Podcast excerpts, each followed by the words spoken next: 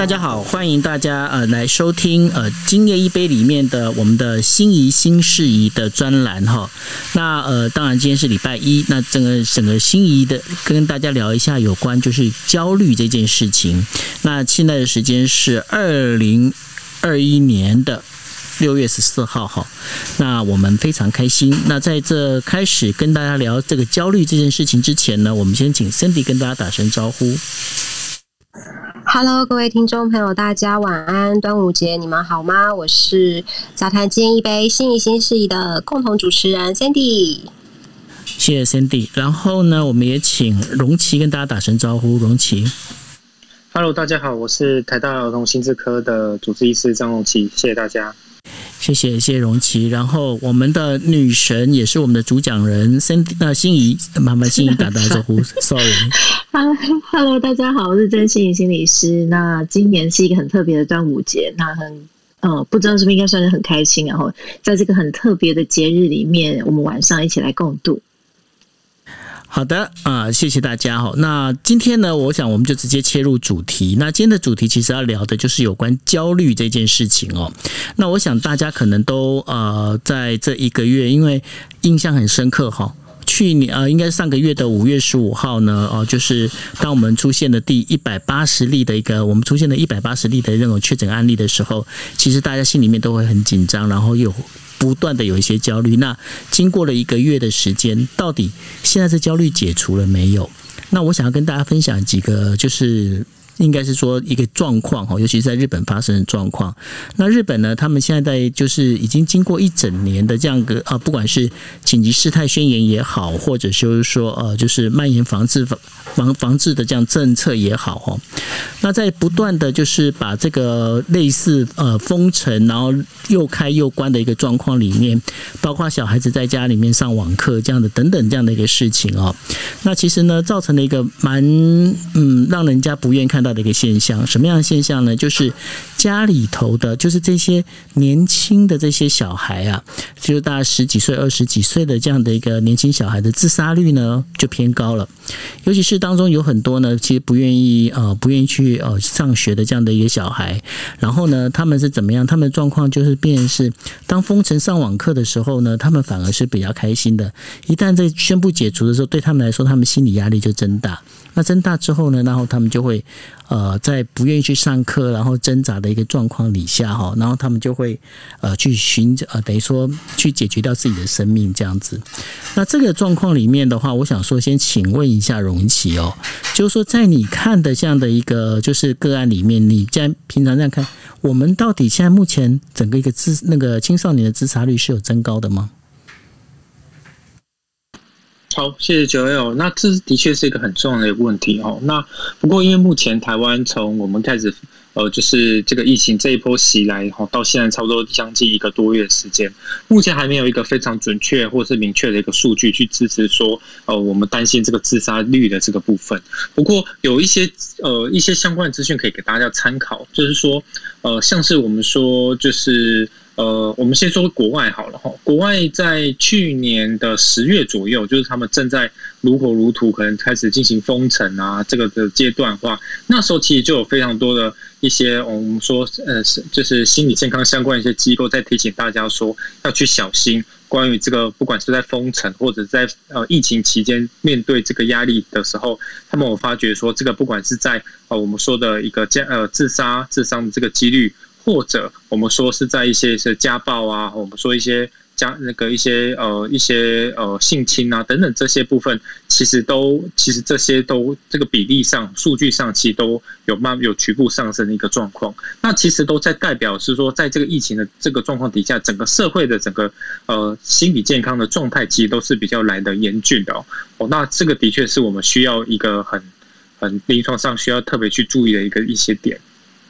是哦，那因为在这个状况里面，其实呃。现在整个社会的氛围可以发现有几个，因为并不是每一个人呢，他们都可以就是很轻松的，就是能够去解决掉呃，等于说环境变化的一种适应问题哦。打比方说好了，因为像呃过去的话，我们呃本来刚开始的时候那个封城的话，可能就呃不是封城，对不起，在讲的就是进入那个三级警戒这样的一个状况里面的话，它本来应该是在呃。哎，第一次是在六月六月中还是五月中啊？那个心仪。呃，第一次吗？哦，哎，三级警戒不是五月开始？五月开始，然后本来是说到六月，是到六月初还是？呃，到五月二十八，五月二十八嘛，对不对？那然后，但是后来又宣布延长到六月中啊，六月底嘛，对吗？对他延了两次。六月中，然后接下来是六月底。六月底，对。那因为这个，就想请问两位的，就是说，这样的不断的这样延长，其实对有一些人，是不是他们本身其实，如果他呃，在整个就是呃，本来都有规划好，因为有些人是必须按部就班，不是说像每个人都像我这样子，就是一切都是随遇而安哦。那如果是这样的一个状况里面的话，那你们有没有会遇到这样类似的这样的一个个案出现呢？嗯。我目前大家，我觉得好像大家在那个防疫的资讯其实都还蛮不错的所以其实一开始我们在说到五月二十八的时候，就蛮多讯息出来说，应该不会这么容易，不管是从国外或是从其他的经验来讲，它可能就会延长。所以我遇到的经验里面，大部分里面心里都会在想，是说他们觉得如果更长该怎么办。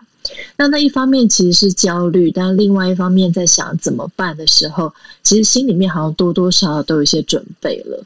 所以那种不舒服或者焦虑的感觉，其实来自于那个怎么办的背后，原来怎么影响到他们心情那些原因，包含跟家人相处，或是他原来习惯在调节自己焦虑或是忧郁的情绪的方式不见的时候，他们会一时找不到一个方向可以帮助自自己的那个担心。那像有一些本来已经规划好的，我们就刚刚也提到，因为到六月的话，其实很多是想要当六月新娘嘛，吼。但是呢，这样我像我自己的周边的有很多的呃饭算是高级饭店，他们现在也只好就是说做一些紧缩的一个政策，那可能包括婚礼啦，包括有很多的事情，他可能没办法再就是按照按部按着这个他的计划在走。那像遇到这样的状况里面，那这一些。产生的这些焦虑啊、忧虑这些的状况的话，该怎么去化解，或者是有什么样的方式？你们是一个比较好的建议。我想分别听两位的，大概有什么样的建议？可能先请那个心仪来跟大家讲一下。对了，也是，毕竟我也是在婚姻这条路上面的老，差点要说老屁股，没有，就是前辈这样子。老鸟，好不好？我呃，我自己在看，就是上上个礼拜我参加一个，就是由那个婚社跟婚蜜他们组成的那个，有关于各种婚礼被 delay 或者取消的时候，他们想要跟新人们说说话的房吼。那我觉得有的时候在婚前的焦虑里面，其实不只是两个人相处的问题，还有结婚本身就是一个琐事，然后有很多必须要去安排的项目，包含是。你的那个饭店怎么订，然后桌次怎么安排，喜宾怎么送等等，那都会是一个让人家觉得很繁杂的部分。我觉得我我自己在结婚前里面没有特别的减瘦身，但是我在结婚前就因为弄这件事情就瘦了两三公斤这样，所以大家可以感觉到，就是说那个焦虑给一个新人的那个承受度有多大。那一旦这个情绪焦虑必须负荷的时候，一定是两个人互相去 cover 这件事的时候，它就可能会引起一些争吵，或是。很考验两个人在面对这个难关的时候互相相处的能力。所以面对这个事怎么办？哈，我觉得上次我在听他们那个婚蜜跟婚社的房，蛮有意思的。他鼓励这些因为疫情被延后婚期的新人们，就是把这个部分化危机为转机吧。那画什么转机呢？就是你来不及瘦下来的时候，刚好趁现在瘦下来。你来不及保养的时候，刚好现在都宅在家里面，不要晒太阳，好好的去保养自己。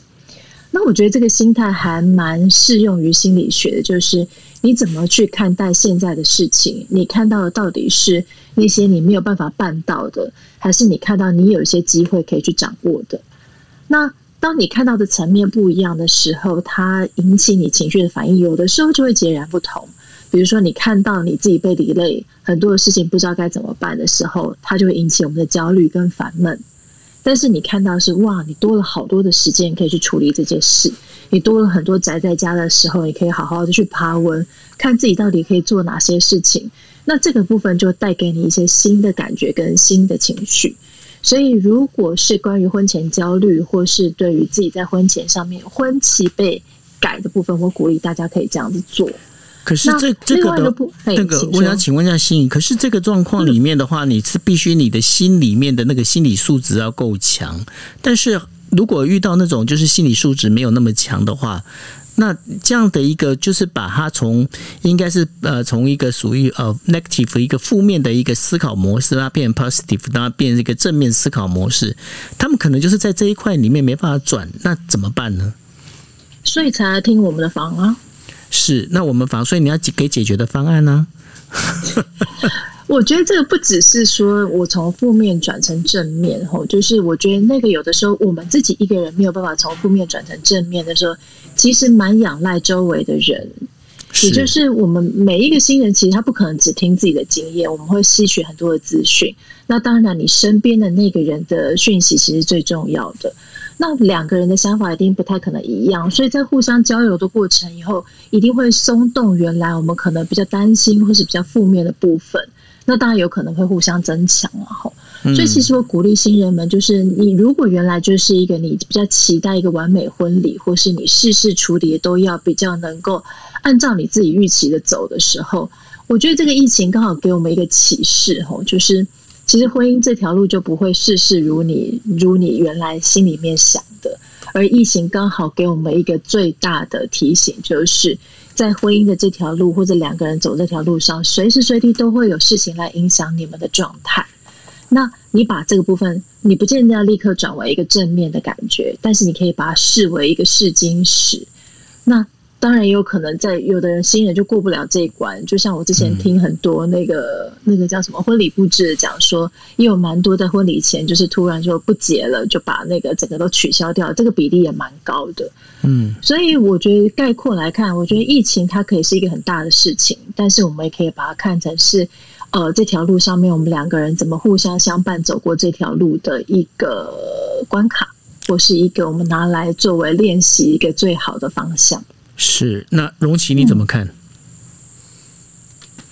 好，呃，我我呃我我觉得我首先我要先说，就是我非常喜欢刚新分享的那样的一个想法哦，因为我们其实在整个在我们不管说在心理学或者在呃心理健康这方面，其实我们常常在强调一件事情，就是说我们怎么去我们的认知会带来我们的情绪啦，我们怎么去看待一件事情会影响到我们的情心情怎么样？我是把看我不是把这个延延期。看作是哦，我可以再瘦两个月的时间，还是我把它看作成哦，原本啊规划都要取消超凡，那其实是两个完全不同方向。可是其实它是都是都是在讲同一件事实。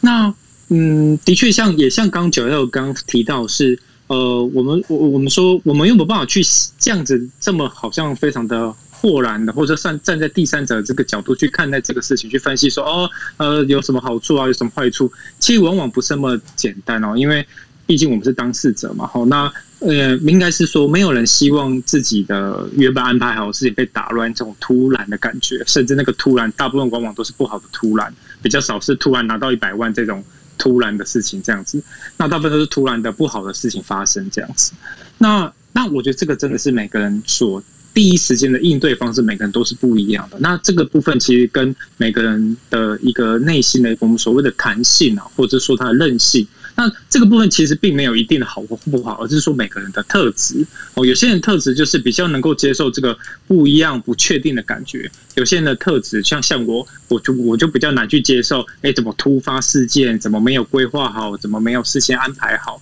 的这样子一个感觉，那我觉得那是每个人的个性不同，这其实是没有关系的。那呃呃，但但当然，还不管你的个性是怎么样的的呃，你还是会碰到一些变动的事情。那这时候就变成说，怎么去应对，就变成是蛮重要的一件事情。那但是其实往往可能也要记得是。呃，像我们刚提讨论的这个新呃结婚的这个事情，其实有时候不单只是我们一个人呐，哦，其实也要看对对方，也要看对方的这个速度。有时候我们可能都已经处理好我们内心的焦虑，或或是我们已经调试好了，可能我们的另外一半，或是说未来要成为另外一半的对方，他其实还没准备好。哦，也有可能是反过来，今天对方觉得很无所谓，或是觉得没有关系，可是我们自己还没准备好。那这时候我觉得是一个很好的机会去。了解啊，不管是了解自己，或是了解对方，说哦，原来我们在碰到一个变动的时候，处理方式是有什么不同地方，以及我们如何去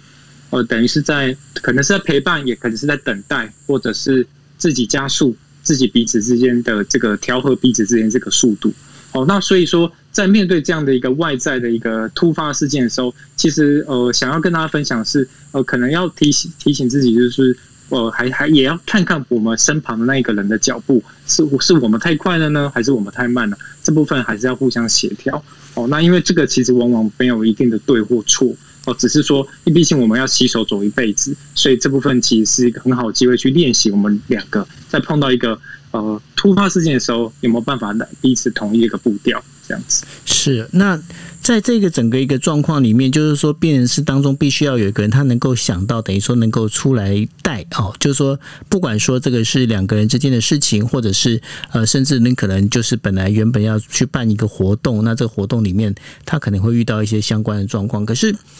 老实讲，因为现在整个看起来像呃，我就发现现在整个社会氛围里面，从呃打疫苗啊，然后从这些怎么去帮呃年长者去预呃预约这个疫苗啊，这些等等的哈，总是有一些很多很多的那种。等于说，大家的焦虑跟不安。像我举个例子，就前几天我妈妈一个朋友，然后他就哦，就是因为我妈妈是慈济嘛，然后就他们那边就有人在，就是问他说：“哎，我们要不要一起去卫生所？”然后我妈就问他说：“那为什么要去卫生所？”然后他说：“因为不是说那个可以打疫苗了吗？他们要去卫生所去排啊。”那每个人就很担心，然后很怕。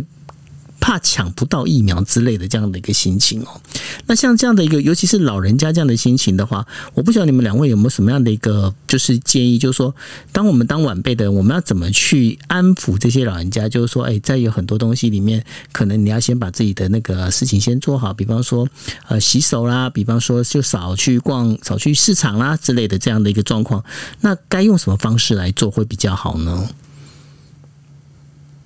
心仪。好哇，好，呃，我觉得这个部分也会连到上个礼拜我们在提提到的，就是是不是上礼拜我忘记，就是呃，整个社会里面很多讯息的焦虑，都会让不要说长辈好了，我觉得年轻人有的时候都不见得能够稳住自己的脚步，何况是去安抚这些他们在讯息上面可能稍微比较固定或是比较不流通的情况之下，他们的焦虑跟反应度一定更高。那其实长辈的疫苗被取消是一个焦虑之外，我也看到蛮多所谓年轻人他们的焦虑是说破了嘴，他们家的长辈还是不大去不去打疫苗，所以这也是另外一层，就是晚辈们必须去面对的负担，就是各种变化跟各种讯息来临时候，我们怎么样去应变？那。不管怎么样哈，不管是长辈打不到疫苗，或是他不肯打疫苗，我觉得最重要、最重要的前提就是，一定是先稳住我们自己。所谓的稳住我们自己，就是现在就是还在风波上嘛。我们现在就是所有人都坐在这个浪头上，我到底是要跟着这个浪去尖叫，还是我想办法在这个浪里面去找到一个思考的方式，去把自己稳住？比如说，以疫苗这件事思考的方式把自己稳住。我刚刚想到的方式就是，毕竟防疫的方式，疫苗很重要，但防疫的方式不会只靠疫苗。所以，如同刚刚九六讲，就是我们好好的待在家，勤洗手这件事情，它在防疫之中也是不可取代的。所以，当长辈如果他预约了疫苗，可能哎，怎么地点跟跟那个地图差很多，或是预约达不到等等时候，我们还是可以告诉长辈说，没关系，在等待的时候，我们一样是好好在家，好好的勤洗手，然后减少一些不必要的讯息，让他们用如常的方式去过生活。我觉得这在防疫期间里面，对任何人来讲都是很重要的。那对于我们自己怎么样稳住我们自己的心情来说，就是啊，如同我们刚刚讲，就是你不断去追，到底什么时候打得到疫苗？这个追的过程，其实我们不会得到答案。那当我们自己去觉察到我们在追一个我们得不到答案的事情的时候，我们就要提醒自己说：“哎，我们可以停下来了，我们可以把我们的思考停到，或者换到一个我们可以追到答案的项目上。哎，比如说现在我到底可以做哪些事情？我现在可以询问哪些人？我现在可以做哪些事情，让我自己比较稳定一点？这种可以得到答案的方式，才是让我们稳住最重要的方式。”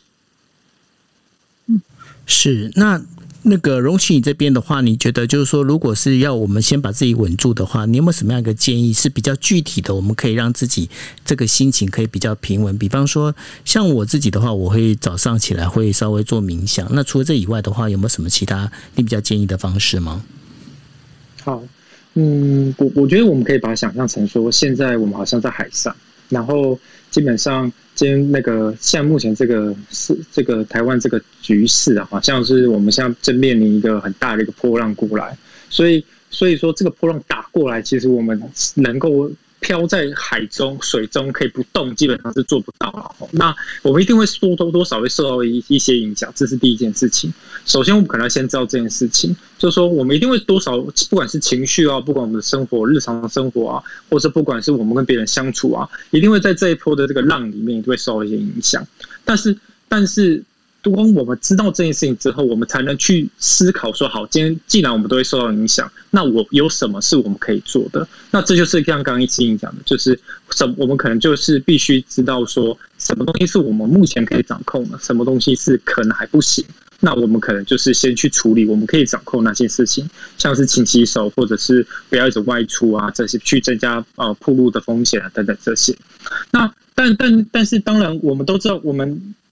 这是这是理论上我们理智上会知道，可是其实常常我们就像刚刚讲那个破浪、那个海浪打过来，我们一定会受到影响。那这时候其实常常需要的是旁边外在资源的协助，就是除了我们就是像刚刚九二讲，因为我们可能冥想啊，或者我们用一些方式提醒自己之外，其实我们可以去也可以向外去寻求一些资源，包含像是听九月的节目啊，或者听心仪的节目，我们去多听听看别的专家怎么去思考，或者怎么去看这件事情。那我们也可以去找找看，我们的一些我们说的一些，可能不一定是真的是很呃，就是呃，可应该是说我们的周围的朋友们去听听看，把自己的焦虑说给别人听，听看别人怎么去想。那当那从往往从这些分享过程中。哦，可能没有得到特别好的答案，可是我发现，哎，对方原来很担心啊，原来对方也是这样受到影响。我们反会从这个过程中去知道说，哦，原来我们其实并不孤单，我们原来不是一个人孤身去面对这样的一个庞大的一个焦虑，或是这样变动不安的感觉。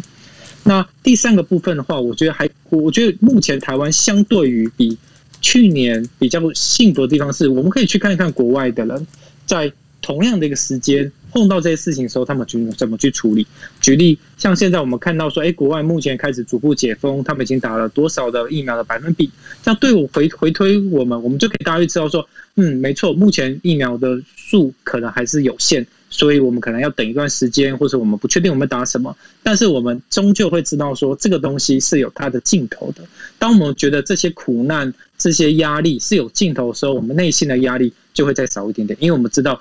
呃，不管如何，我们可能再等几个月，我们会达到达到之后到多少比例以上，呃，群体免疫达到之后，哎，整个生活会慢慢步入常轨。就像美国现在已经开始可以去加州迪士尼之类的，哦，就可以或许是类似这样的感觉。我们有一个方向之后啊，我们就比较能够去跳脱，不管在空间或在时间方面，可以去跳脱那样的一个焦困住在那个焦虑啊，打不到疫苗排不上，或者个系统登不进去这样的一个焦虑，那我们就比较知道说目前自己在哪里，然后自己可以做什么事情。这样是，可是呢，我想请教的，就是说，因为呃，我想两位应该都在呃，一般平常的时候，有很多的呃，就是呃，找你们一起咨商的，不管是呃，就是不管是咨商哪个部分哈，就包括身那个心理的一个整个咨商的这样的一个呃状况。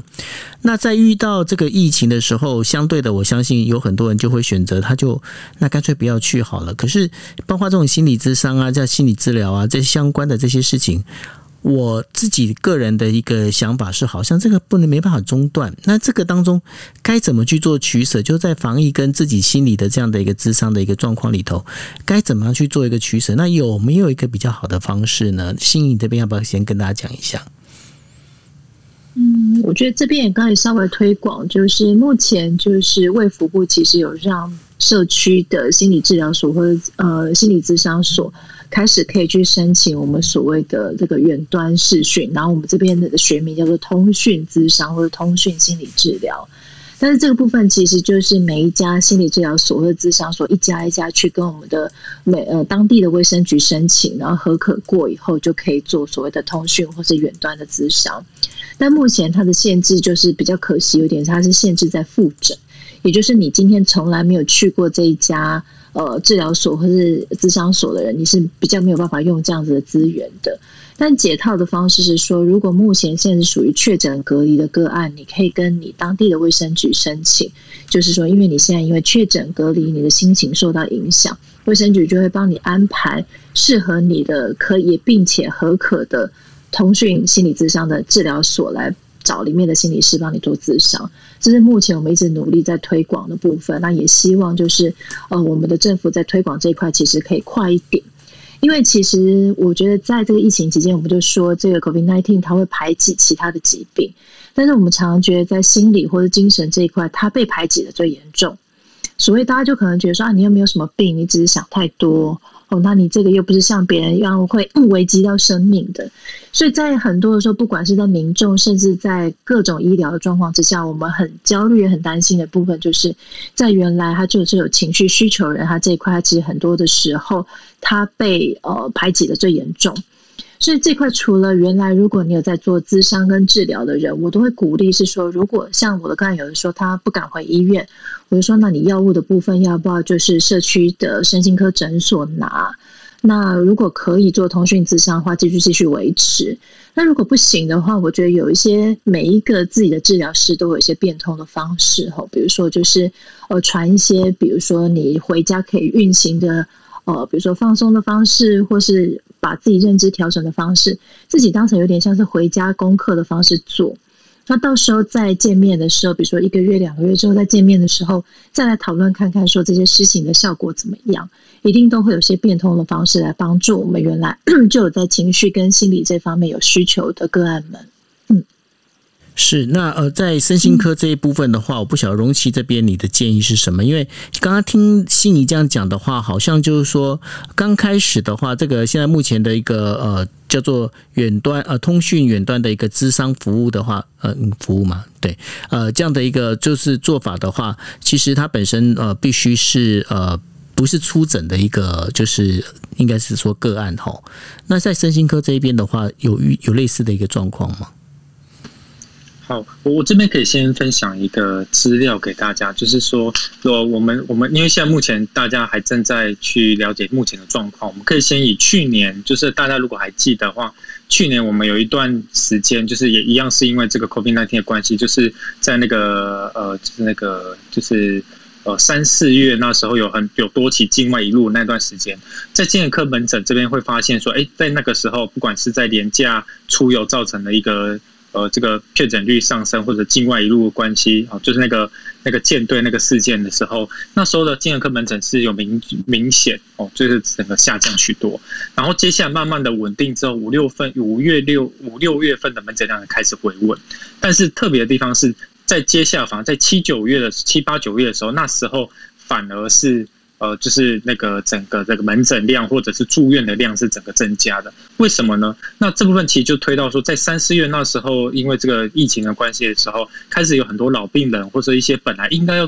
定期回诊这些病人，他就没有回来了，所以可能或者是自己把这个像以后我会碰到有些病人很可爱，就是他会自己省吃俭用哦，就是把自己量把它变一半，所以三个月的药可以吃六个月啊，一个月可以吃两个月这样哦，哦，或者是干脆吃完就不吃了，就自己放假了这样。可是这样往往到最后反而是造成整个病情变得更加严重，所以反而变成急诊的这个量，或者是就回来再变本来门诊治疗就可以，后来反而需要住院这个的这个住院的这个病人量反而是增加的。所以这部分其实都是在回应刚刚呃新颖有提到说，其实，在心理健康这一块其实是很重要，就是说而且也是往往被大家所忽略，会觉得说它可能不是那么重要，或是比较没有关系。可是其实它呃它。的确是没有一个立即，然后当天就会血氧掉啊，当就会血压掉啊，这种立即的危险。可是它长期造成这个对不管对生理或对心理的负担反而是更大，所以这部分其实是需要大家一个很这个特别去注意这样子。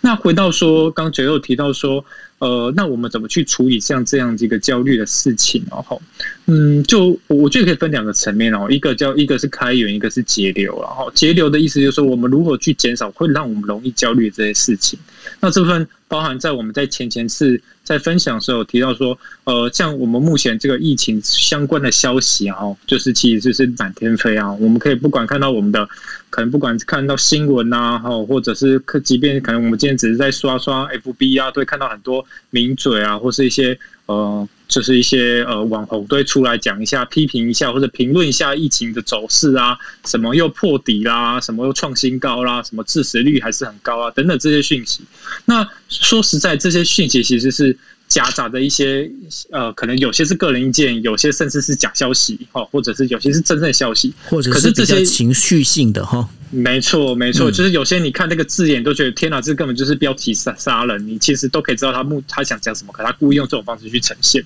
可这些都会在这些潜移默化里面，即便我们知道，可是都会去挑动我们自己的情绪，所以这时候其实就会建议大家以节流的方式，就是我们就是固定的时间去看固定的一个比较我。公正讲说，我们就是去看呃疫情指挥中心颁布的一些消息哦哦，或者是一些固定的呃一些新闻的来源哦，不要是变得有点是照单全收，他有我就看，好又又又有什么最新消息、独家消息，我就赶快去追。可是反而是这个追的过程中，是耗损了我们一个内心的一个资源。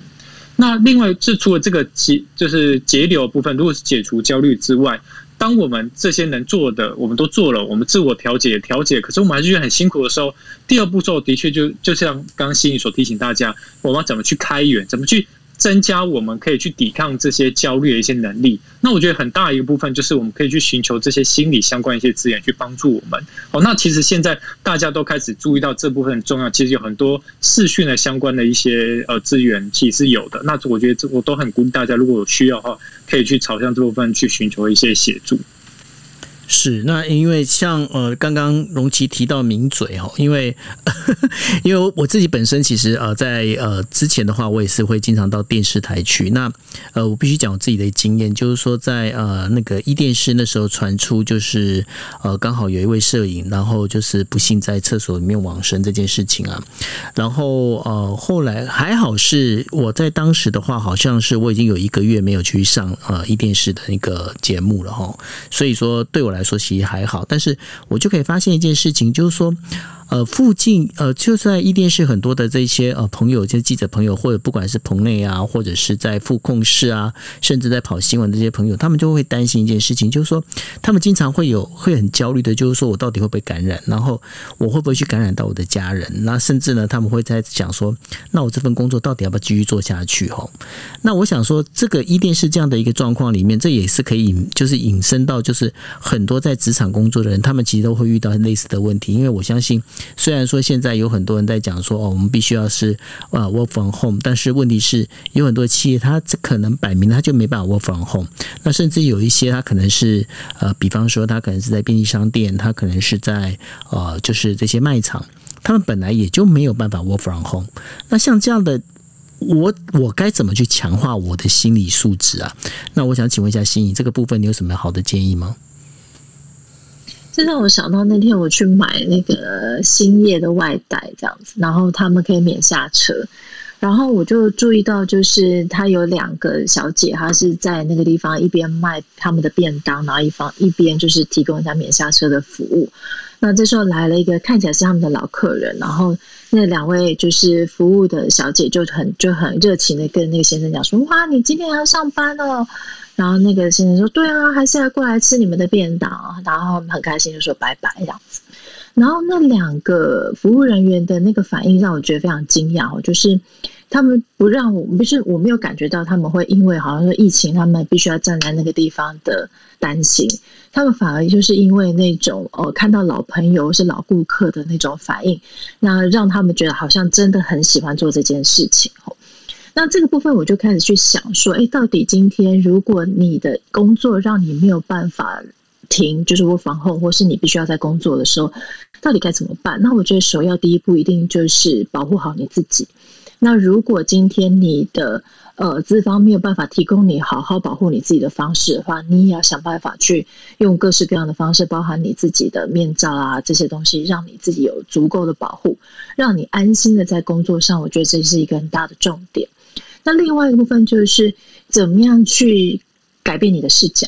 比如说像刚刚那两个服务人员，就是他们好像在连接的这件事给他们很大的帮助，也就是他们看到熟悉的面孔，然后熟悉的对话这件事，让他们可能一瞬间就忘记他们还必须站在大马路上面，然后可能暴露在危险之下，他们看到是老朋友过来支持的那个部分。那当然这是我的脑补啊。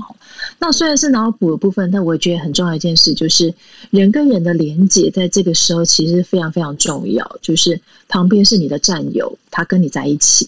那过来前面是你的老顾客，他支持你站在这里。那当我们的视角可以看到这个连接与支持的时候，其实我们心里面的焦虑，或是害怕，或是很多很多可能不满或担忧，都会因为这个支持的部分去改变我们的心情。所以我是鼓励大家可以看到这一块，就看到你的战友，跟看到你周围支持你的人。嗯，没有反应，好，有有啊，我们有认真听。其实我我后来又想到了一些问题，就是刚刚呃心理心理师你分享的，还有就是荣喜医师有分享到一些，嗯，像我们就是可以更把一些专注力是放在自己的的身上，然后不要去听太多一些外界的杂音，尤其是就是这个时候更容易产生一些焦虑。那我这边是想要问说，因为其实从防疫呃从疫情爆发开始到现在也差不多一个月了，那很多人就是可能会面临到一个有点像防疫疲乏，觉得很累。那可以做让自己分心的事情，可以做的也做了。那不知道就是荣奇医师或者是呃那个心理心理师这边有没有一些建议，可以让我们再去呃，可比如说像九幺刚刚有说他早上都会固定做冥想，那其实还有没有一些可以让我们有一些 idea，想说。哪些事情可以让我们更不要再专注在现在？尤其是现在新闻很多嘛，然后，然后刚刚九六有说，哎，一些名嘴啊，然后一些内容导致大家会恐慌，还有还有那个焦虑。那可不可以听一下两位的意见？哎，哦，荣琪你要说吗？还是我？对，没关系，那你先说好了。好，先听女生讲。好好。今天呃，最近呃，应该是昨天吧，我看到我一个朋友他在脸书分享，然后我还是会改变他的资料，但是我想要改变就是这个妈妈防疫的心情哦，他呃，他的先生必须要出去上班，然后他自己在家带两个孩子，然后因为呃，他现在就是很 很专职在带孩子这件事上面，所以他也很专心的在保护孩子，不要让他们受到疫情干扰这件事。所以他发现说，他最近开始出现一些不舒服的状况了。然后他觉察他自己发现自己不舒服的时候，他就说，他就昨天他就出门散个步，晒个太阳之后，他发现有比较好。那就连接到刚刚 Sandy 讲的防疫疲乏这件事，我觉得真的很有感诶。特别是我觉得这一个月以来，所有的爸爸妈妈都很辛苦，就是身兼数职在做这些事上面，说真的很疲乏。那那个疲乏包含是体力的，也包含是情绪的吼。那呃，这个出门晒个太阳这件事，当然我觉得很多人可能焦虑到说他连出门都很担心。那我觉得晒个太阳，或是你就是到窗边透口气，这是一个方式，是因为我们本来就知道晒太阳这件事有助于情绪。那另外的这个出门透口气，它呃所意识的其实很重要一件，就是你的生活惯性的转换。我们为什么疲乏？是因为你做一件事情做太久了，然后你做这件事做太久，你也不见得知道这个成效到底怎么样的时候，我们当然就会累。那这个时候让生活有些转动，可能是你生活秩序的必不一样，包含是你可能真的就是稍微去阳台喘口气。那妈妈们，你可以带着小孩去阳台吃早餐，你帮你的生活做一些变换，这个变换可以让我们免于这个呃防疫疲乏这件事。然后真的出门透口气或者流流个汗，我自己是有觉得蛮有效的。我记得有一天九六突然打电话给我，跟我讲说今天房间的题目要改变还是怎么样的这样。然后他一听到就说：“哎，你在外面哦？”我说：“对，因为我刚刚。”就是开会开到一半，突然觉得头晕，这样，那我就想到以前我的中医朋友跟我讲说，常常在冷气房里面会有那种冷气房中暑的问题。那我就想说，出去流个汗会不会好一点？那我就出去，真的稍微在我们家呃都没有什么人的公园散个步，流个汗以后，真的感觉也比较好。那这当然是我们的身体动起来以后流个汗，真的有帮助于我们代谢。那另外一个方面，我们眼睛的视角帮助我们看到，不是只有。家里面的墙壁，你看得到外面的阳光，看到外面的天空，视角的开阔都可以帮助你做心情上面的调整。是，那荣琪你这边呢？好。呃，我我我谢谢身体这个问题哦，因为我觉得这个真的是在这个阶段其实是非常重要的一个一个话题哦，因为呃，其实已已经一个月，我我觉得真的是大家都很辛苦哦。那呃，当然最近的这个疫情看起来是有一些转机，或许呃我们的胜利就在不远的将来。不过这这个这个还是还是还是未定之数了哈。那所以如何去撑下去？我们说抗疫比较像马拉松哦，如果撑下去其实是更是是十分重要的。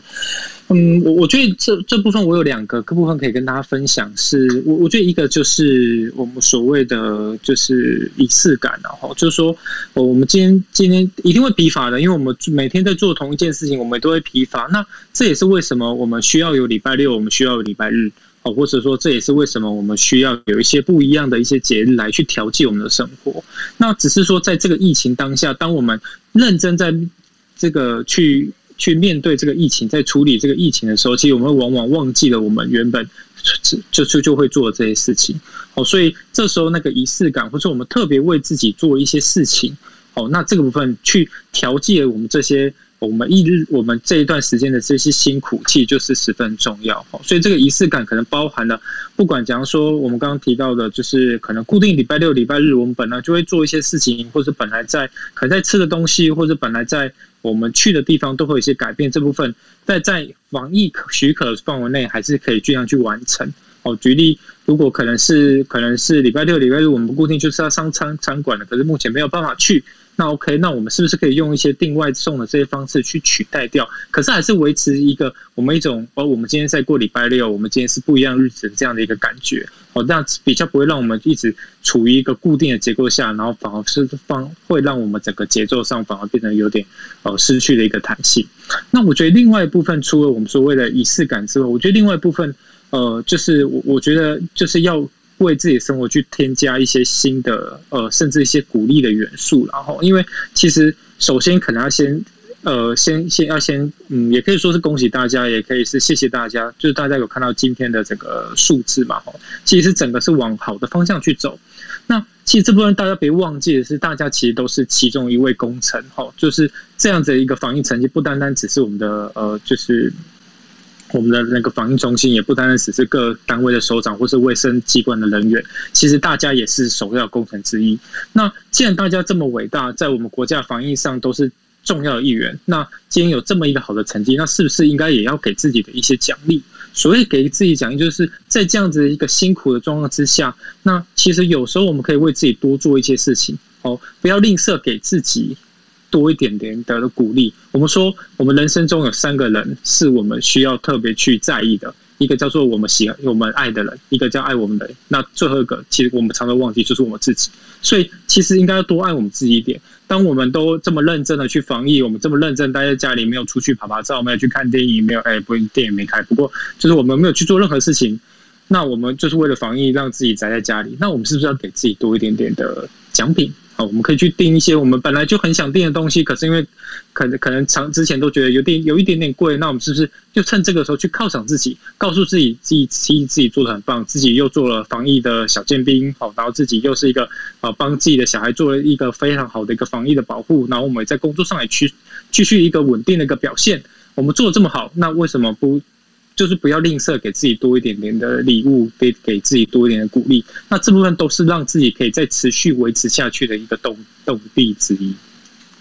我发现到破产为止。我发现，我发现荣奇荣奇每次都。那个每一次都喜欢带点货这样子，我觉得还蛮厉害。对，我发现我这到时候发现说，其实大家可以去上什么购物网，然后我这边可以输入我的折扣码之类，就可以打折。对，我觉得好像有这个概念。最后应该要带货这样子，所以厂商可以联络我这样子，然后就可以。对，没有啦，其实没有。不过你那个上次 L V 包买买了没有？我 那个在厂商没有联络我，所以我这没有办法，所以可能是那个还不够，所以我这次在带，看一下有没有别的厂商可以联络我 之类是。的。哎，不过不过我你刚刚提到那个荣喜，你刚刚提到那个仪式感哦，那我反而我想要请教两位的，就是说这个仪式感是不是也就是说，比方说呃，我们今天虽然是 work from home，对不对？那呃，这样我固定的话，我比方说早上应该是呃，确定我九点钟我就是呃，像日本的话，他们会讲说我就是九点钟，我甚至我要换网换好好衣服，我不要穿的邋邋遢遢的，然后我就是换好衣服，然后就直接坐在那个我的就是不管是办公桌前面或者是任何一个地方，我可以拿出电脑，然后我要把自己呢，就是整个一个转换心情，就是说，OK，我现在其实是就是一个 on 的一个状态，那然后一直到啊大概是下午五点的时候，我再把自己切换成 off。你所谓的仪式感是不是有点像类类似像这样的一个做法呢？谢谢九 L，我我觉得这个部分的确是这样哦，就是呃，我我们在这边可以再多聊一点，就是说，呃，我我觉得这个仪式感部分，我们觉得分可以分两个层面。那刚九六提醒我们大家，其实是那个我们说 work work 防控，其实有一件非常在意、非常重要的一个点，就是说，其实很多人都有提到说。在窝房后的时候，其实效率就反而变得比比较差啦，哈，或者这个好像还是去办公室，感觉就好像这个比较做事的感觉。那的确，这份就是我们如何去切换自己是一个 on 的一个一个情绪状况，我们如何用一些小小的巧思，不管是换服装，或者我们开始早上一杯咖啡，或者是怎么样，去提醒我们自己身体，或是我们的的的呃心理，说我们已经开始工作，开始要切换在一个工作效率。要调高的这个模式，那这部分其实十分重要。那甚至我我听到有些家长非常可爱哦，就是他说这个小朋友即便在上视讯的时候，他就会要求家要求小朋友给我要给我穿校服就是要穿校服，然后开视讯给同学看哦，不过当然后来就失败，因为就发现他只有他一个人看，就是穿着校服，然后被其他小朋友笑这样子。不过我觉得这是一个例子，是说，其实，在提醒大家说，其实就是那个转换情绪的部分，让他觉得说，嗯，对我开始要认真做这些事情。那这是个这个是重要的。那其实，那我也想要提醒大家，另外一件事情，反而是呃，我我觉得也很重要的事情是，当我们就是我防控，其实要小心的另外一种危机是，除了效率提升不上来之外。另外一个问题，反而是在我们如何去切换我们的工作跟自己私领域的这两件事情的的界限。哈，因为有时候我们因为这个界限太模糊了，所以有时候反而是明明时间下班时间已经到了，可是我们觉得我好像还正在做事，还是有些事情啊，我们拖拖拖拖到晚上才继续做。那有时候反而搞不清楚到底现在是上班时间还是现在是休息时间这样子。所以我我反而会比较鼓，会很鼓励大家说，当如果今天我口在窝防控的状况之下，当你时间已经到的时候，我会建议大家就要离开那一个场域，呃，离开，那离开你真正本来做在做工作那个地方，让你提醒自己知道说，哎，我现在已经下班了，然后你可以去换个衣服，或者去洗个澡，或者让提醒自己知道说，哎，我现在已经切换成我已经回到家哦，比较放松，我要跟家人有一些联系，或者我要开始做一些我自己也很喜欢做的一些休闲活动了，哦，去提醒自己，这样子反而会去避免自己比较不会疲乏。那当然，很多朋友会分享说啊，我家也就这么一点大，我的书桌就是我饭桌，就是我的办公桌啊，哈。那这时候就是呃，我们就就是开始呃，就是开始那个什么脑力急转弯的时候，就是有时候就只是一个单纯就换一个摆饰，或者你换一个桌布等等这些方式，其实都在提醒自己说，哎，我已经开始转换。那这部分其实都可以来去试试看，让自己知道说，让自己比较不会免于那个一直持续好像正在工作状态这个疲乏。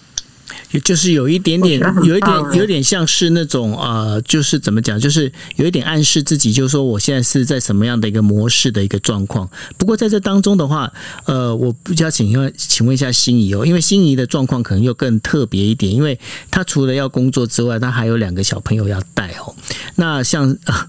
那天看到心仪那个照片里面，还有必须要换成就是高中制服这样子。对，那在这整个状况里面，你我防护里面，你你这个仪式感。尤其你身为一个妈妈，然后你还有小孩子在上网课，你的仪式感到底要怎么去建立的？哎，我觉得属于家长的，也我要先声明，我今天穿制服是因为小孩子他很喜欢当老师教课，所以今天他就规定我要穿着制服，背着书包，而且你的制服居然穿得下去，哎。没礼貌，没礼貌。我的仪式感在家长这一块，我觉得很重要。就是我也会写一个大大的，就是呃黑板给他们看，就是每天他们必须要做哪些事。然后不断就会提醒他们说，现在其实是你们学期中的时间，只是我们没办法去上学。所以因为低年级都是半天课，所以半天的时间我一定会安排是跟课程有关的。那那个课程有关，不代表一定要跟学校那么硬性哦，就是我还是会带一点稍微比较软的，比如说课跟课中间，他们当然还是可以随性玩自己想玩的事。那这样才会对孩子的学习来讲，比较不会让他们觉得好像呃很累，或是觉得很厌烦。然后我觉得亲子关系也比较能够维系得住。那那个弹性其实不只是为了孩子，也是为了家长自己情绪的。如果我们把那个时间那么按表超课定的很死的话，其实我们自己必须播防后的时候，我们自己也没有那个弹性的空间了。所以这仪式感，包含是我们的大字报。那另外一个部分，另我自己的仪式感就是我的我的那个近视很深这样的。但是我现在如果我周一到周五，我一定会早上起来，我就一定会戴隐形眼镜这样。我觉得真的很像我自己个人的仪式感，就代表我现在某个程度是一个工作的状态。那我自己也会发现，说当我戴上隐形眼镜的时候，我自己的精神也会比较好。那就如同很多人早上一定要来一杯咖啡，或是他一定要看完一本书或者一份报纸，他才能够开始工作。那这些事情维持的时候，它都是我们心里面很重要的定心丸，代表我们现在的生活还是如常的在进行，没有因为疫情破坏的很多。嗯，这样。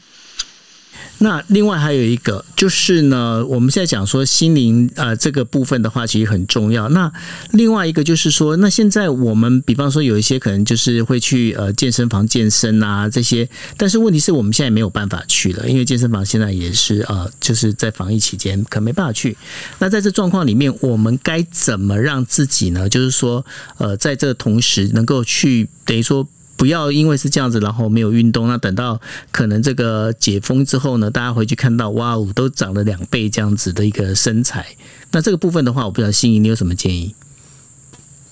这部分为什么不问容奇？好啊，没有啊。容奇等一下嘛。你要听反面的例子就可以问我，就是我可以教大家如果在疫情多增加两公斤。所以这个可能问心仪，这我不行了。对啊，心仪对不对？在那个疫情期间一直在秀他的照片，想说对自己高中的对，然后来告诉我们说他可以送两瘦两公斤这样子，对啊。哎，最最近大家不是说有那个变种病毒，那个种就变成变种的那个肿起来的肿这样子。我觉得我们家两个小孩应该都是整个那个脸都是圆一圈哦，就是很会吃。那回到就是在运动的这个习惯，就是当然我那个刚刚有说我的健身教练在台下，我不敢在他前面嘴吼，就是运动，我觉得我比较想要带到那个心理的层面，是啊，因为我们常常如果久坐不动，或是维持在一个啊瘫软的样子的时候，其实我们的情绪跟活力也会因为这样子的降低。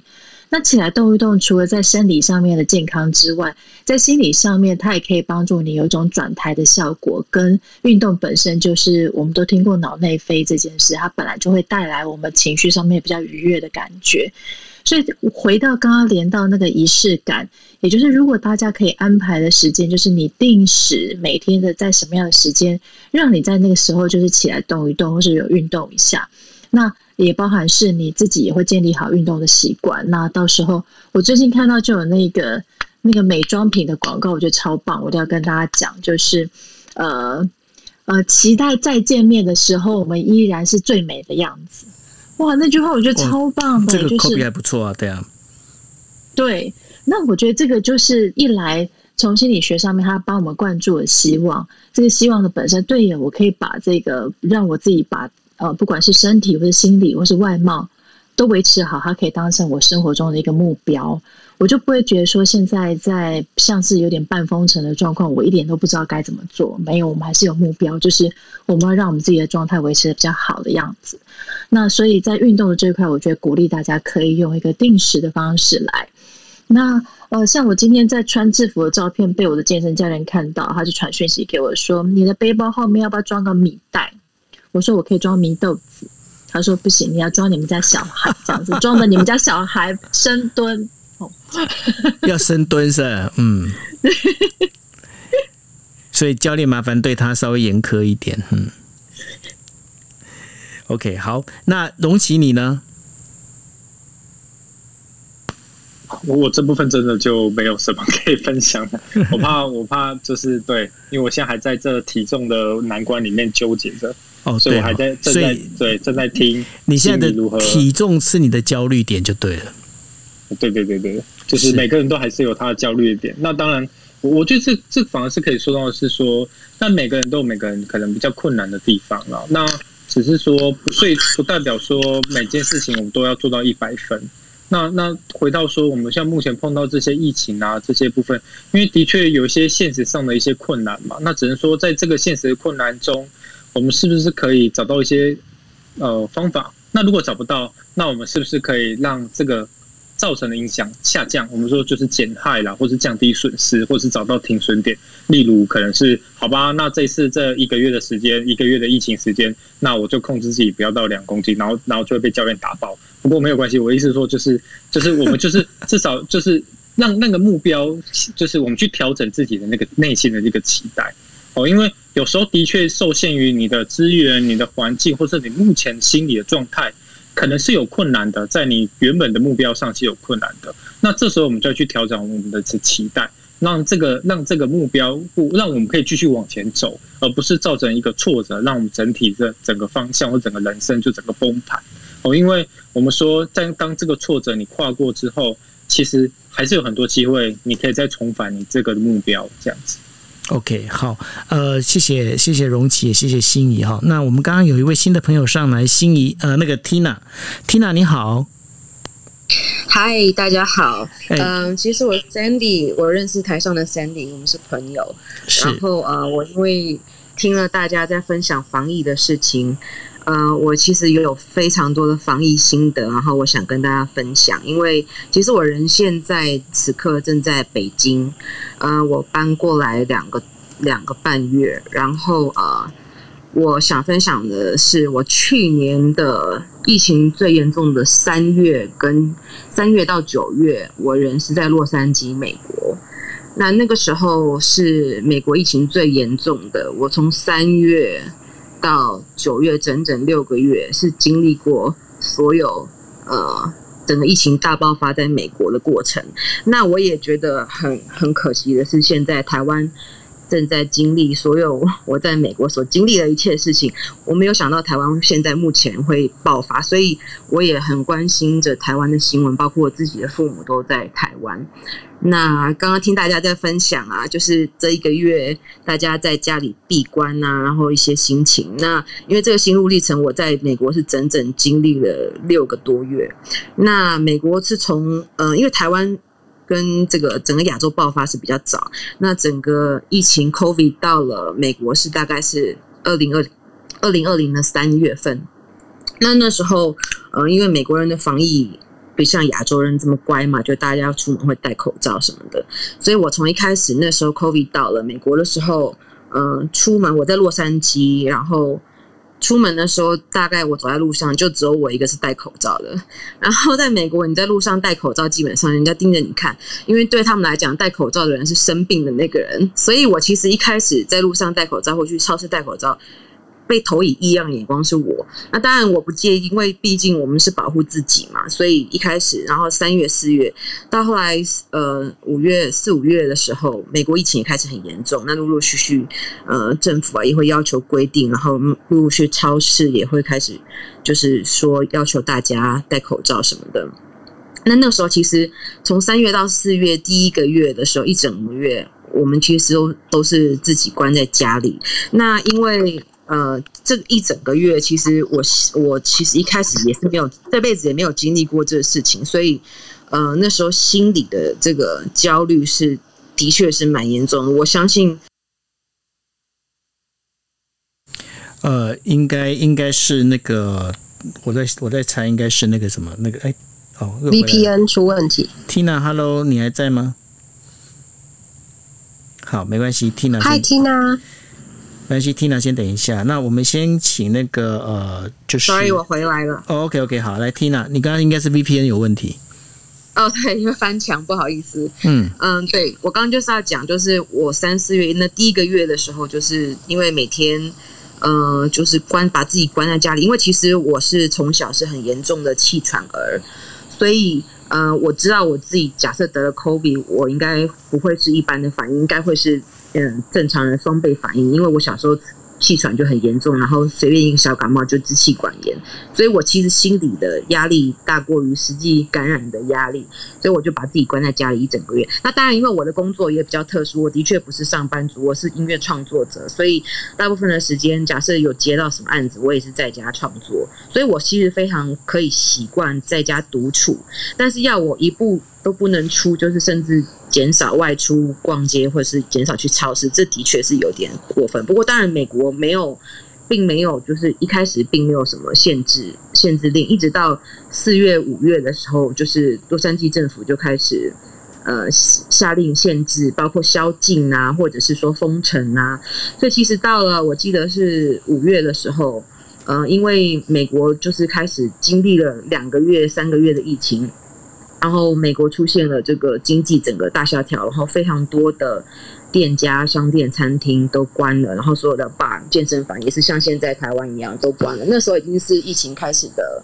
已经将近第三个二三两个半月要三个月了。所以那个时候，我觉得台湾的可爱就是在于人民很善良，然后然后大家都是自由行政。但美国的话，的确是一失控的话，因为各个种族太多，然后。只要经济状况一不好，然后其实大家就是 真的。那时候我在洛杉矶经历就是烧杀掳掠，其实整个那个时候洛杉矶整个暴动嘛，因为大家民不聊生，然后很多人都失业了，所以其实那个时候洛杉矶有好一阵子是嗯抢劫的抢劫暴动的暴动，整个 Beverly Hills，然后整个 Santa Monica 的，就是所有的 shopping mall 啊，他们。都被报名，因为有一些是真的是抗议，那有些是趁火打劫，就是去把所有的呃商店街的店啊砸破，然后偷东西、抢东西，然后然后所有那时候我们在街上，就是所有的这些名店都关了，然后都空了，然后连我们一般的 CVS supermarket，就是一般的药妆店，他们都所有的店，你去路上看都用木板把它封的。一股透风，只有一个门口可以进出，然后所以那个时候，呃，我们除了防疫在家心理焦虑之外，你出门其实也有这个生命的安全的疑虑，因为毕竟我们是亚洲脸孔。其实我在洛杉矶生活了四五年，没有特别觉得有歧视，多多少少还是有一点种族歧视，但是当面被被种族歧视，我是第一次，就是在疫情间遇到。我只不过是在美国一个超市就缺了就买个菜。然后那时候我们大概就是两三个礼拜憋很久才会去出去采买一次，然后我就是买菜要结账的时候，一个美国老太太就推着她的推车走到我面前，然后对我吐舌头，就跟我说 “Go back to your 武汉”。我就想说你有没有搞错啊？我也没惹你。然后其实我当下也没有对他客气，我就跟他讲说 “Shut up, I'm not from 武汉”，我就叫他闭嘴，因为他还对我吐舌头。其实我觉得这是非常没有礼貌跟很挑衅的事情。然后，所以我就觉得，哎，我没想到在洛杉矶四五年第一次遇到，就是因为疫情，然后大家瞬间就对，就是那时候我们后来就大家都觉得走在路上，大家对我们这种亚洲脸都觉得不是比较没有，不是很善意。然后在那边到了三三四个月，三呃三月开始嘛，封城宵禁。呃，宵禁的话，就是在 L A 那边，他们有规定，比如说五点以后，政府今天规定宵禁的话，你五点以后你在路上走路的话，你就是会被开罚单，或者是你你不是因为上班或者是呃因公需要，你就是在路上假如开车什么，也会被警察拦截下来。所以那个时候，你看，我我觉得台湾是不会没有没有走到这样的一天，因为大家自制力都很好，这是跟国外非常不一样的。然后，其实我每天。对啊，然后我每天在家，很多时候其实除了自己还是有固定工作以外，其实我们尽量就是，比如说我每天会给自己安排一定有一个小时的运动时间，我就在家开了 YouTube，然后挑喜欢的呃有氧运动或舞蹈，就是做什么喜欢就是让自己动起来，因为我觉得。假设都不出门的话，也是蛮痛苦。可是因为在洛杉矶那边，就是还有很多海滩啊，或者是山上，所以其实我尽量就是可能周末我们就会挑那种很偏僻的海边，然后至少在海边散步走走。我觉得这是让自己心情放松的一个好的一个。可是到后来，其实七八月的时候，有一点就是越来越守不住的原因，是因为那时候加州啊，整个北加南加都大火，所以那个大火的程度是。呃，整个天空都是橘色的嘛，大家看那些新闻啊，讲什么旧金山大桥啊，包括我们南加州也是，整个天空的那个就是品质很差，这个比北京的沙尘暴，比任何都还很可怕。所以那时候我更焦虑了，一方面是因为疫情已经有点焦虑，然后那时候加州整个疫情是严重到西边的整个 Santa Monica 的那些商场都封闭就算了，你知道你可以想象一个街道，整个区的街道是有国民兵进驻，然后每一个街口都有。军人拿着长枪在街口守着，然后还有坦克车停在路上，我一点都不夸张。因为其实到六七月的时候，陆陆续续有一些餐厅开了又关，关了又开，所以 Santa Monica 他们那个地方就是有一些餐厅有开，然后他们就让我们可以去吃饭。然后我真的就是三个月都没有去餐厅吃过饭，我们就跟朋友约了要去 Santa Monica 吃饭。然后一下一下 Uber，然后要走去餐厅吃饭，哎。怎么都是军人，然后这个 block 堵起来，那个下个街口也堵起来，然后我们就走过去说：“哦，我们要去那个餐厅。”然后军人就会说：“哦，你要去那餐厅。”他居然会拿他的枪然后护送你，就是要去一家餐厅。你可以想象，我只是要吃个饭，居然有军人拿着他的 AK 什么什么步枪什么，反正就是护送你。你知道这个这个场景，我自己讲起来都觉得很像在电影院，但是这个我觉得这个。永远不可能在台湾发生，可是我自己也觉得，天哪！我居然在美国就是这样度过了好所以，Tina，你是在什么时候呃，就是到就去了北京？呃，我我先说，然后我就是七八月，诶，因为就经历就是美国那个时候又呃大火，是，然后我其实其实到后来，我心里有点越来越不健康。我的确承认自己开始除了有点自闭以外，我心里的。因为我其实是个很乐观、很外向。那你平常的时候，你有你有去看？你在美国的话，你像遇到这样的状况，你有去找心理师去做咨商吗？没有啊，因为那个时候连医院大家都不鼓励去了，你怎么可能找心理师？你可能可以试训吧。嗯哼。然后你要知道，对，然后像我们这种是，我觉得在台湾可能有家人还好，你顶多跟家人见面。对，因为你如果是一一个人的话，那个其实是对，那其实还蛮那个的，对。而且我觉得最惨的是，我们还是 single 的话，你在那边连 dating app 那时候才好笑。我记得我用 dating app 是一个叫 Coffee Meets Bagel 的，因为那个瞬间就是没有办法出门，你连 dating 你都不可能，因为你 match 任何人，你不可能冒着你的生命危险去跟一个不认识的人碰面。所以很好笑的是，当时那些 dating app 也都推出了很多哦。Visual 的，你是 online dating，你可以跟什么人，然后 chat，然后你他就鼓励你，就是 online，就是那个视讯的 dating，然后很好玩的是那些 dating app 也会推出说一个礼拜一次，就是礼拜二，然后大家可以今天可以登记你们想要群体的在上面跟大家聊天。我觉得那真的是很奇葩的一些生活模式。Tina，Tina，Tina，我觉得你这个故事非常有意思哦。那然后呢？因为我们现在时间可能有一点紧，因为我待会四十五分我必须要去开另外一个房。那所以呢，所以我想说，如果你方便的话，下星期呃，就是心仪心理师的这个时间，我可能邀请你过来，然后再跟我们多一些分享。因为我觉得你刚刚讲的东西其实很有意思，而且呢，还有一点就是说，就是刚刚那个荣琪也在跟大家分享的，就是说，当我们去看过海。海外的一些相关的一些讯息之后，我们会觉得我们在台湾其实目前状况其实还好，大家可以不用去那么的紧张。我想这也是你上来跟大家分享最主要的目的，对吧？对，没错。OK，好，那你这个部分的话，我到请 Cindy 的话，下星期一的时候那再约你过来，然后我们可以继续再聊，好不好？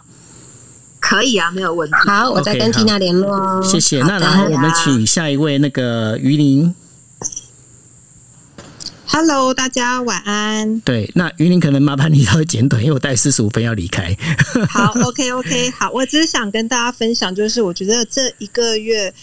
呃，不只是人类，就是连宠物都会焦虑，因为像。我家猫就是比较属于是很容易躁郁的状况，然后到这一个月，因为我都都在家工作嘛，所以猫每天看到我看到它后面都觉得怎么会突然间一个人每天都在家里，然后我家猫都开始抓自己的身体，抓到都受伤了，就是都都。反正蛮严重的，然后去看医生，医生就说他可能心理压力过大，然后我就会觉得连猫都会这样，更何况人？因为像我，对，因为像我一个朋友，他是长期在这边，也想要请问心理呃咨询师，就是可以，我们可以怎么帮这个朋友？因为他是长期在呃，他是重度忧郁症，然后长期在看心理医生，可是因为疫情爆发之下。也没办法挂号，就是心理科可能都没办法挂上去，然后他们也没有提供所谓的视讯咨询，所以变成他后面，因为他没有办法跟他的医生讨论，然后也碰不到医生，也没办法视讯，所以他一个人一直窝在很远的山上，然后在那边就是很焦虑，然后算是跟外界有点断了联系吧。就后来在发现的时候，他下就是他已经自杀了。那虽然是救回来了，可是你我我们身边这些朋友也你不知道怎么再去帮他，因为他等于是已经封闭自己的状况。然后他说：“我居然是靠呃自杀，然后来去见得了我的心理医生。”我们听了其实是蛮难过的，对。的确，因为这也是我们现在哦在开这个房，就是我们在每个星期，像呃今天跟呃心仪在讨论的时候，还有跟荣琪在讨论的时候，其实我们会从呃自杀率这件事情来谈。为什么呢？因为其实这种东西的话，很多时候都是会因为慢慢累积，累积到心理一个变成是一个不健康之后，然后会造成这样的一个状况哈。那所以呢，呃，我觉得，我觉得我。我们接下来还是会持续的开这样的一个房，然后呢，我们会持续来讨论。而且我觉得，刚刚于你这边刚刚提到一个重点也很好，就是包括猫，连猫咪都会觉得又呃抑郁，然后更何况是人哦。那而且真的我要谢谢你，因为我发现你是你每每个礼拜一你都经常过来听，真的感谢你，请持续持续跟我们加油。我是 Sandy 的朋友，我是忠实粉丝。我们今天是在空中。跟 Tina，我们三个在空中交汇。好，非常感谢。好，谢谢。那我想最后的话，我要请那个就是心仪的那个呃，就是呃健身教练那个 Angela，Angela，你要不要跟大家分享一下，我们在家里面呃应该怎么样让自己的话可以保持随体随时的，就是身体还是可以去做一些运动呢？嗯。我通常自己就是，譬如说，有些人就是不知道要做什么运动的时候，也可以开一些 YouTube 的频道，他会有些你可以看到他们如，就是教你如何做运动，简单的跳一下或开合跳，做个十下二十下，就是转换一下心情，在不管在上班的过程当中，都是蛮好的一个动，不要只是一直坐在那边，感觉很紧张，一直。听到老板啊，还是家里，不管是父母还是任何人给你的情绪的一个压力，是哈，嗯，那那个 Angela，你现在有开那个吗？有有没有开一些这线上课程呢？很少，都是我原本的学生而已。哦，真的，所以你也跟心仪一样，就是说，呃，没有接那个出诊客人就对。也是可以，因为我初。呃，刚开始的学生我也会教他们如何学习呼吸。我觉得在这个现在的这个阶段是蛮适合的，因为借由呼吸可以帮助你去放松，那去抵抗你忧虑的这个部分。OK，好，那我要跟就是我们现在台上的刚刚另外上来的这三位啊，我们先约一下下星期的一个主题哦。我就跟帮心怡先想好了，我觉得呢，就从那个身体的这个如何去做一些在家的一个呃锻炼，然后呢，还有包括就是像 Tina 的这个包括疫情的分享，然后还有就是那个那个就呃叫呃。于林对于林呢，他所提到的这相关的这些呃，就是怎么样去呃分享，就是心里面的一些呃那个忧郁或焦虑的部分要怎么去平衡。那因为呢，我们今天时间其实有点超时，那我想说，我今天就暂时先把这个节目到这边为止。那呃，就是接下来的话，下个星期的话，我们就台上的这几位，我就先跟你们约好了，你麻烦你们就是到时候下星期也要再来一次，好不好？OK，好，那我们节目就到这边喽。那就也谢谢心仪，也谢谢呃荣琪。心仪，心仪，最后有没有跟大家要说什么话？呃，我觉得大家如果固定时间，就像我们讲的有仪式感，如果大家礼拜一都固定来听我们的节目，那其实希望都是能够帮助大家在这段期间能够比较轻松一点或者自然一点把这个期间度过。那如同我刚刚讲，就是等待我们解封的那一刻，我们可以谈一些新的主题、新的话题。我觉得那时候一定会觉得很棒。OK，好，那今天就到这边喽，谢谢大家，大家晚安，拜拜。